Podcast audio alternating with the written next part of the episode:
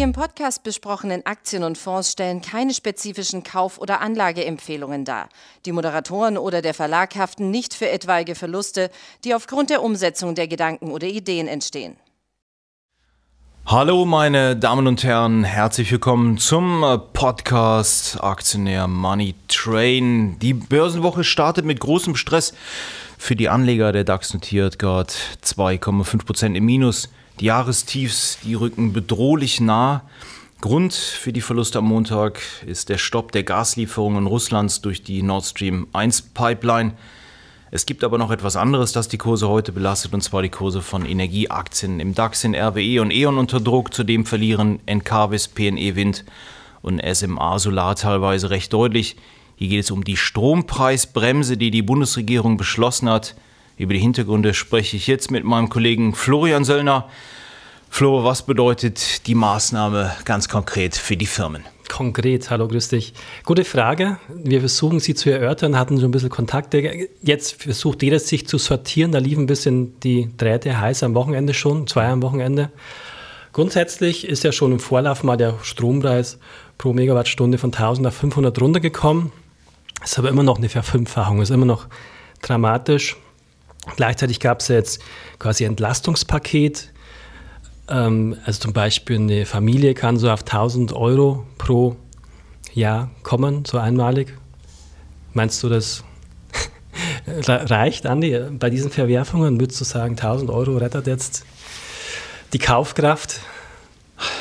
Nein, glaube ich nicht, nein. Also das ist... Äh ja, die Probleme sind schon tief. Und jetzt geht man ja sogar an die Strompreise. Man trifft dann ja vielleicht auch ähm, Projektierer von Solarparks, von Windparks, von grünen Strom, der ja die Lösung sein soll irgendwann. Einmal derzeit kann es ja leider, muss ich äh, das auch sagen, als Fan von Solar- und Windstrom, kann es ja leider nicht auffangen, das Ganze, weil die Grundlast fehlt. Frage ist, wie dramatisch ist es? Also wir haben ja auch Kontakt gehabt mit Marc Mora zum Beispiel, hat mir der Chef gesagt, ja, alles, was über 75 Euro liegt hm. künftig und jetzt sind ja auch künftige Preise, die schon so hoch gehandelt werden, ist es immer noch auskömmlich. Er hat wiederum aber eher ein europäisches Portfolio. Ähm, gleichzeitig Jan Bauer von Warburg gesprochen, hm. der Solaranalyst, gibt ja nicht mehr viele in Deutschland, der sagt ja, die Frage ist, wo kommt der Deckel beim hm. Strom hm. und wann kommt er? Also er sagt, selbst wenn der Deckel jetzt bei 100 käme, wäre es immer noch möglich, mit guten Margen zu arbeiten. Also es wäre dann wiederum positiv für Firmen wie ein Kabis und Co., die jetzt alle ein bisschen Schreck bekommen haben. Eins noch dazu, ähm, Marcel Fratscher, glaube ich, heißt der Professor, so mhm. Professor? Die, ja, ich denke schon, ja. ja. ja. Ähm, der hat jetzt getwittert zum Beispiel, er glaubt, er, er, hat darauf hingewiesen, was ja Fakt ist, das muss ja europäisch gelöst werden. Er glaubt, es dauert Monate bis Jahre, bis es dann so ein komplexes Gesetz, das ist ja ein Markteingriff, das ist ja nicht, nicht trivial im hm. Strommarkt, bis das überhaupt käme. Ja. Okay. Aber die, die Entlassungen sind doch jetzt. Also wir sprechen doch jetzt davon, was die Bundesregierung da beschlossen hat. Und du hast ja auch richtig gesagt, die Börse hat da erstmal einen Schreck bekommen.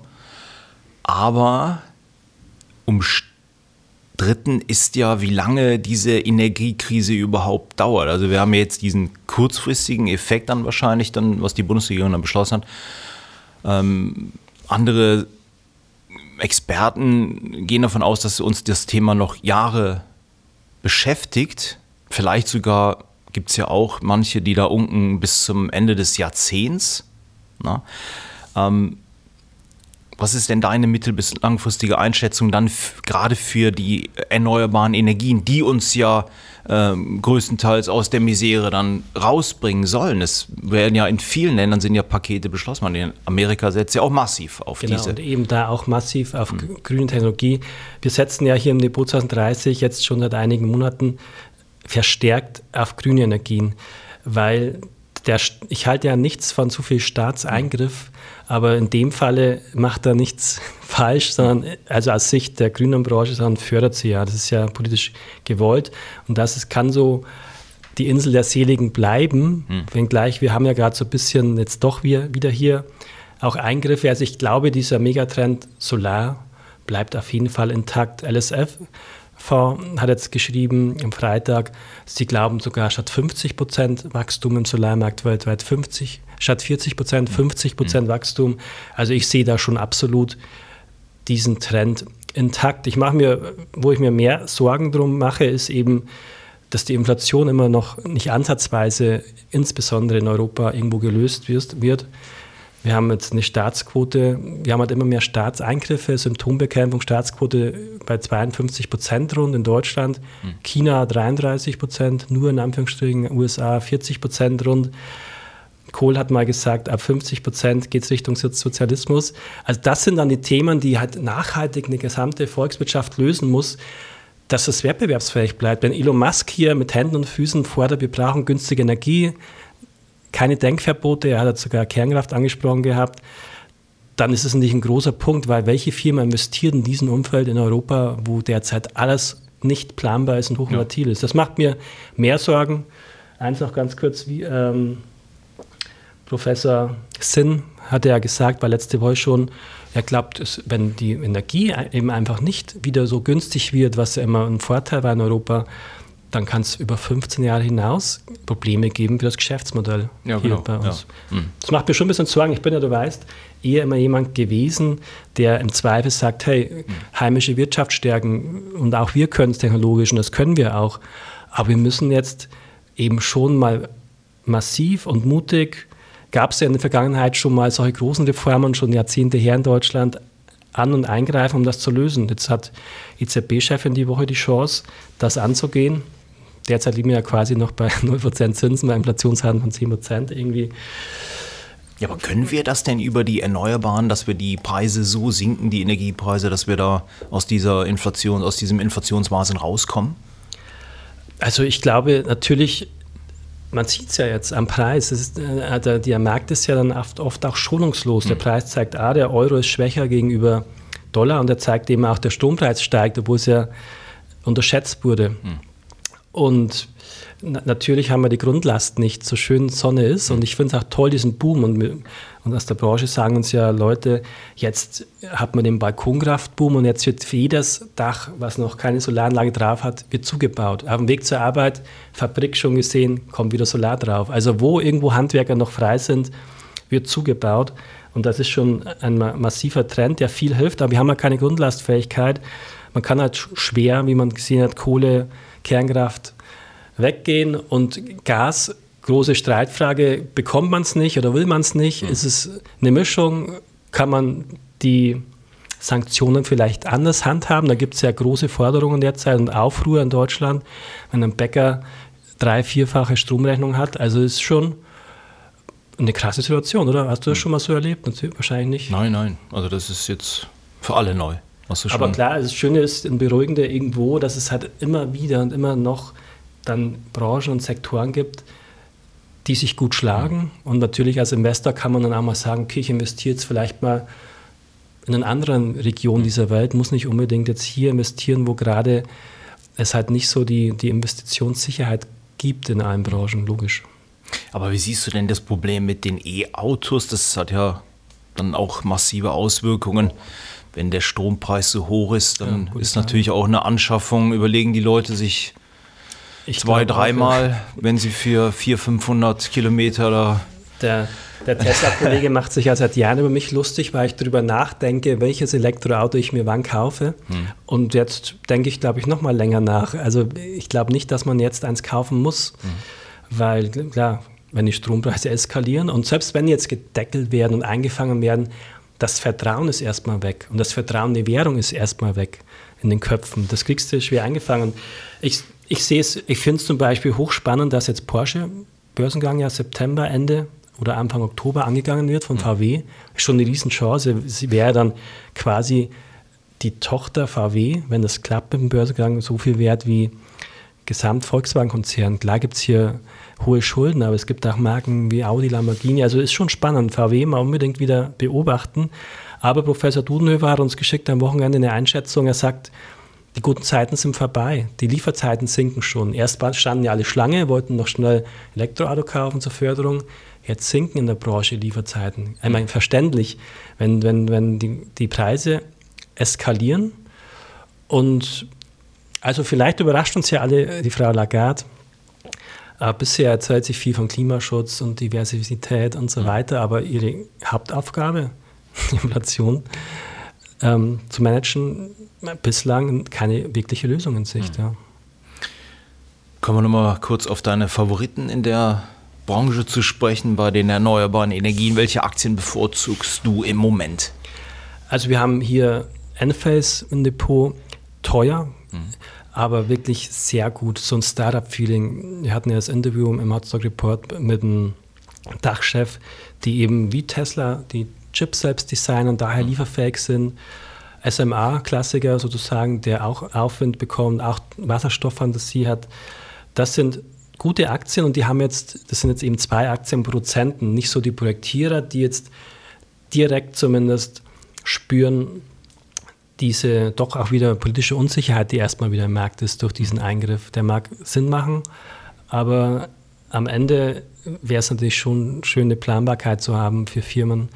Aber ich denke auch insbesondere Enphase mit auch stark in der ganzen Welt, insbesondere USA, ähm, und Deutschland wird trotzdem auch, dieser Boom wird nicht abreißen. Ich, glaube, wir haben beide noch kein Solardach, oder? Ich richtig liege, weil es geht nicht bei jedem so gut und und der Winkel ist nicht bei jedem so perfekt vom Dach. Aber ich glaube, wer es kann, der jagt jetzt Handwerker, verhaftet sie und. Wenn er sie bekommt, ne? Ja, und versucht sie einzufangen und versucht eben zumindest ein Stück weit dann unabhängig zu werden. Dann kommt noch Batterie hm. dazu, wird immer mehr kaufen mit Speicher, sagen uns die Leute in, in der Branche. Da finde ich Samsung SDI weiterhin ein gutes Basisinvestment. Gibt schon Chancen und spannende, spannende Märkte. Und, und du bist optimistisch, dass das alles gelingt, politisch, und dass wir nächstes Jahr darüber lachen und keine Inflation weg ist und Rezession weg ist, wird wahrscheinlich nicht so schnell gehen, oder bei uns? Was glaubst du? Ob die Inflation dann weg ist? Nein, ja. nein. Also das das ist ja jetzt schon irgendwie abzusehen. In Großbritannien erwarten sie ja im Worst Case für nächstes Jahr Inflation von über 20 Prozent. Die Türkei ist im Moment im August war sie jetzt bei 80 Prozent. Das ist natürlich Wahnsinn, aber ich denke mal schon, dass wir uns mit einer mit einer hohen mit einem hohen Preisanstieg weiter abfinden müssen. Also im Vergleich zur Historie 5 äh, Prozent dann vielleicht so nächstes Jahr und ja, mal schauen, wo die Leute dann noch sparen können sparen können und wollen. Also im Moment merkt man ja irgendwie noch nicht so viel davon, wenn man das so sieht. Die, wenn man jetzt mal äh, irgendwo essen geht, die, die Gastronomie, wenn man in diesem Urlaub, da ist die Gastronomie eigentlich auch immer noch ganz gut besucht. Und die Urlaubsorte du, sind in Schleswig, Schleswig-Holstein waren wir. Aber das, ich denke mal, das kommt dann mit Verzögerung, wenn die Leute halt ihre Stromrechnung oder ihre Eben, Gasrechnung ja, dann bezahlen müssen, wenn ja, die Heizperiode so anfängt. Die Erzeugerpreise waren ja schon vor vier Wochen so hoch gestiegen. Ja, also. Das, da kommt noch einiges auf uns zu, klar.